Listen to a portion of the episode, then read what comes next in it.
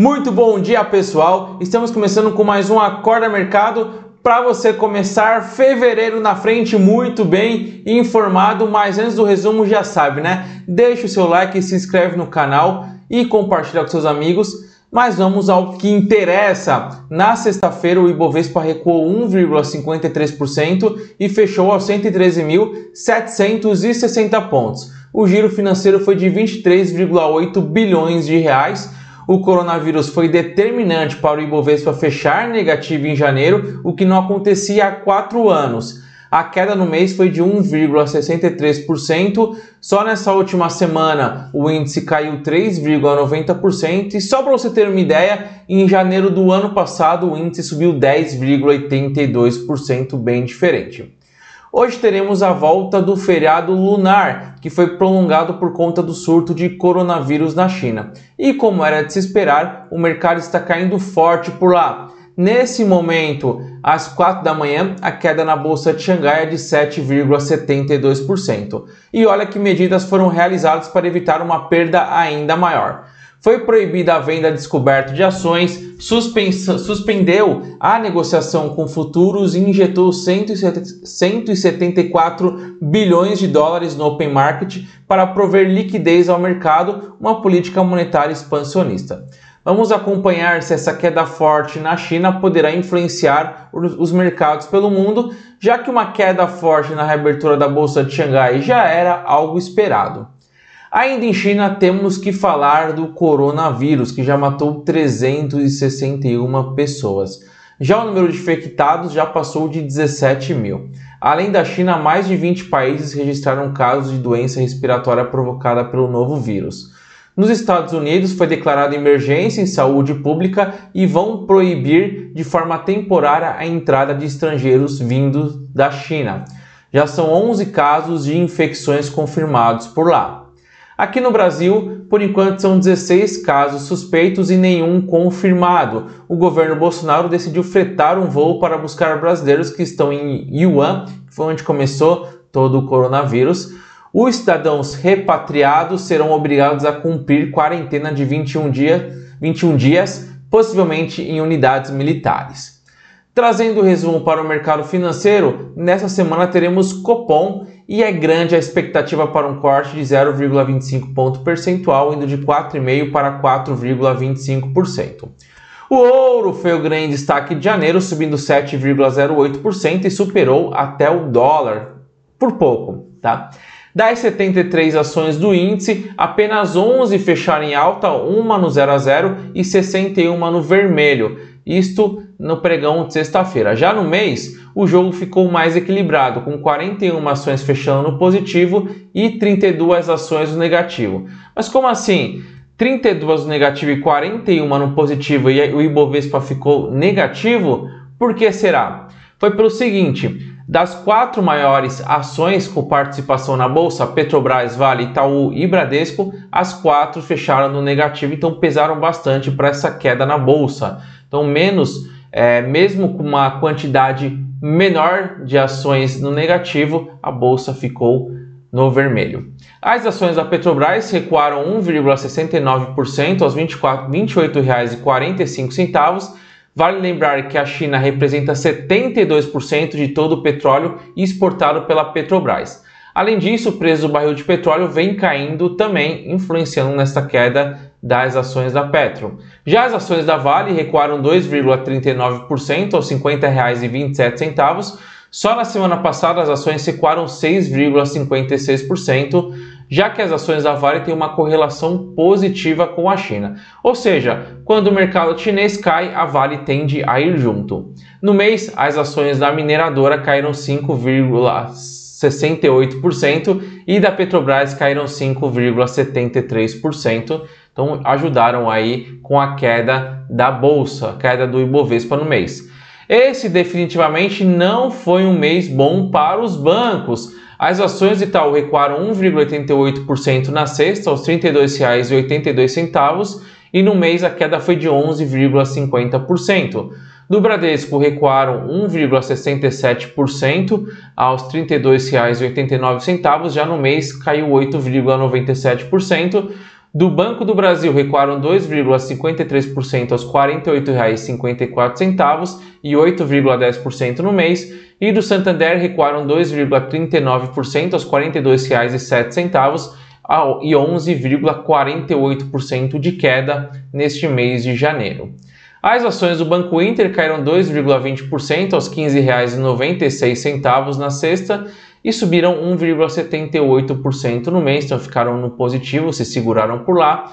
Na Nasdaq, as ações da XP subiram 3,21% aos 40 dólares e 14 cents, né? E no mês a alta foi de 4,21%. Hoje nós vamos separar as cinco maiores altas e baixas do mês de janeiro, então um pouco diferente das três maiores altas, três maiores baixas do dia. Vamos lá. A maior alta foram das ações da Via Varejo, subindo 25,34% aos 14 reais. Essa ação, juntamente com as ações da Chuis, que subiram 16,49%, foram fundamentais para a carteira Mi Banco fechar com resultado positivo em janeiro. Logo, logo falaremos sobre isso no fechamento da carteira, o fechamento do Acorda de hoje. A segunda maior alta foram das ações da Natura, subindo 23,04% aos R$ 47,58 seguida por Magazine Luiza subindo 17,07% aos R$ 55,88, Tove subindo 15,65% aos R$ 74,65 e RB Brasil subindo 15,10% aos R$ 44,83, fechando o top 5.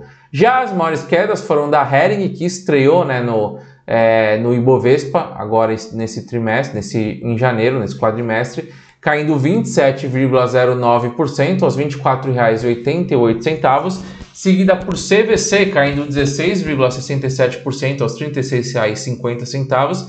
Nessa fomos surpreendidos pelo coronavírus, então CVC não foi bom, está na carteira Mi Banco. A terceira maior queda do mês foram de Cielo, caindo 15,32% aos R$ 7,07 seguido por BRF caindo 13,21% aos R$ 30,55 e para finalizar, finalizar, o top 5 de queda, o Itaú que caiu 11,50%, a gente já comentou aqui, o Santander quase entrou, ficou em 11,48%, 0,02% abaixo da menos negativo que o Itaú. A maior alta na B3 no mês foi das ações da Textil Renoxville SA, sigla TXRX3, que disparou 244,54% aos R$ 11,99. Já a maior queda da bolsa foi das ações da Eucatex SA, sigla EUCA3, despencando 68,47% aos R$ 20,15.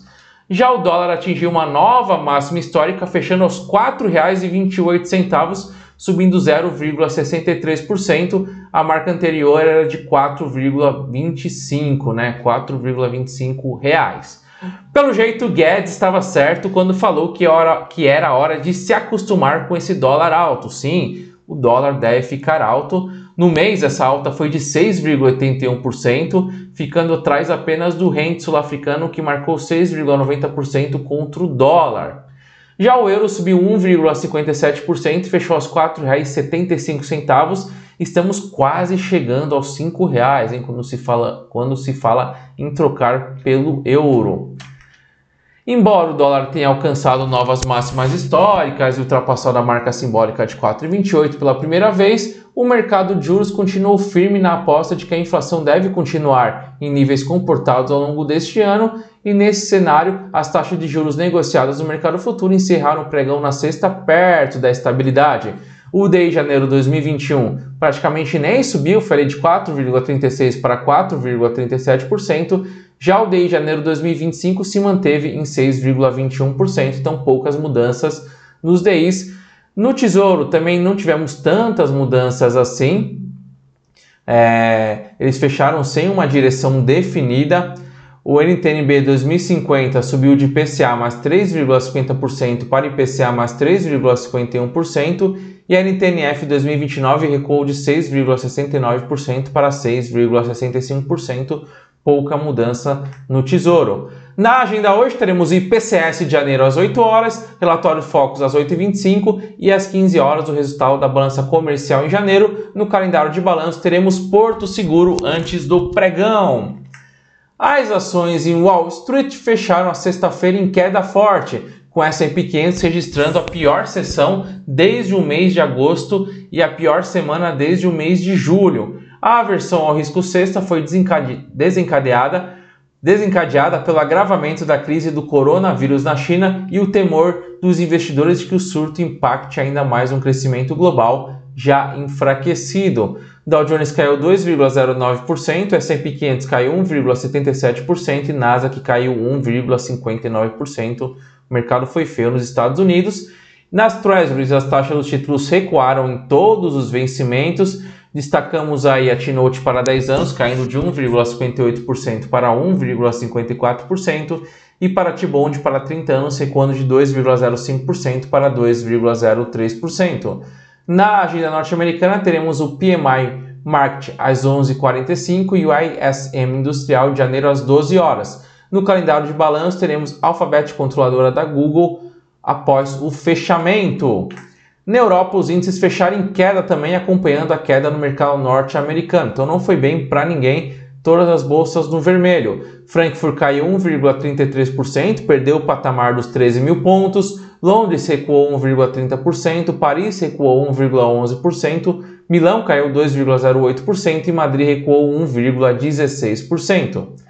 Na Ásia, a bolsa de Tóquio está recuando 1,09%, de Hong Kong subindo 0,05%, Seul caindo 0,01% e a bolsa de Xangai recuando 7,72%. Os contratos futuros de petróleo fecharam mais uma vez em queda, estendendo as fortes perdas da semana em meio aos temores de que o surto do coronavírus prejudique a economia da China e a demanda pela commodity. Com isso, o WTI recuou 1,11%, fechou a 51,56 dólares, enquanto o Brent caiu 0,22%, fechando a 58,16 dólares. O contrato de ouro OZ1D recuou 0,46%, contrato de 250 gramas de ouro, enquanto as criptomoedas estão operando em alta nas últimas 24 horas. Bitcoin subindo levemente, ali 0,13%, a Ethereum subindo 1,75%, já a Ripple subindo mais forte, 4,39%. Para finalizar, o IFIX subiu 0,03%, porém no mês a queda foi de 3,76%. A maior alta foi do fundo de investimento imobiliário Caixa Rio Bravo, subindo 3,06%, enquanto a maior queda, novamente, né, foi do fundo de investimento imobiliário Pátria Edifícios Corporativos, que caiu 9,08%. Mas antes da gente finalizar, falar da carteira Unibanco, que teve ali alguns prós, alguns contras. Os prós, a carteira é bastante concentrada em Tesouro Selic, tem 35%, e mesmo assim a gente conseguiu buscar um bom rendimento no final. A carteira rendeu 1,72%, podemos destacar aí Chus e Via Varejo, que subiram forte, então a gente acertou nessas apostas. Já a CVC foi o que decepcionou, caiu 16,67%, muito por conta do surto de coronavírus, limitando as viagens e também o lucro né, da, da CVC. Também o fundo imobiliário ficou praticamente de lado. NTNB 2050 é mais voltado para proteção, então acho que uma taxa de PCA mais 3,51% é uma baita taxa falando de juros reais. Perdemos ali 1,54%, porém é voltado muito para a proteção da carteira. E Bolsa Americana foi bem, o nosso IVVB11 que acompanha o S&P 500, né? 6,77% também colaborou aí com a nossa alta.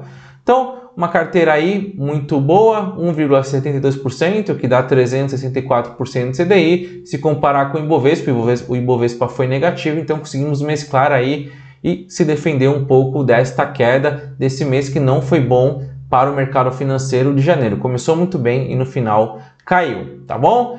Nessa semana teremos algumas novidades. A plataforma do, do Acorda Mercado deve ter ao passar por algumas mudanças, vou informar para vocês, assim como as entradas das novas carteiras que estamos preparando para o lançamento desta semana oficialmente, tá bom?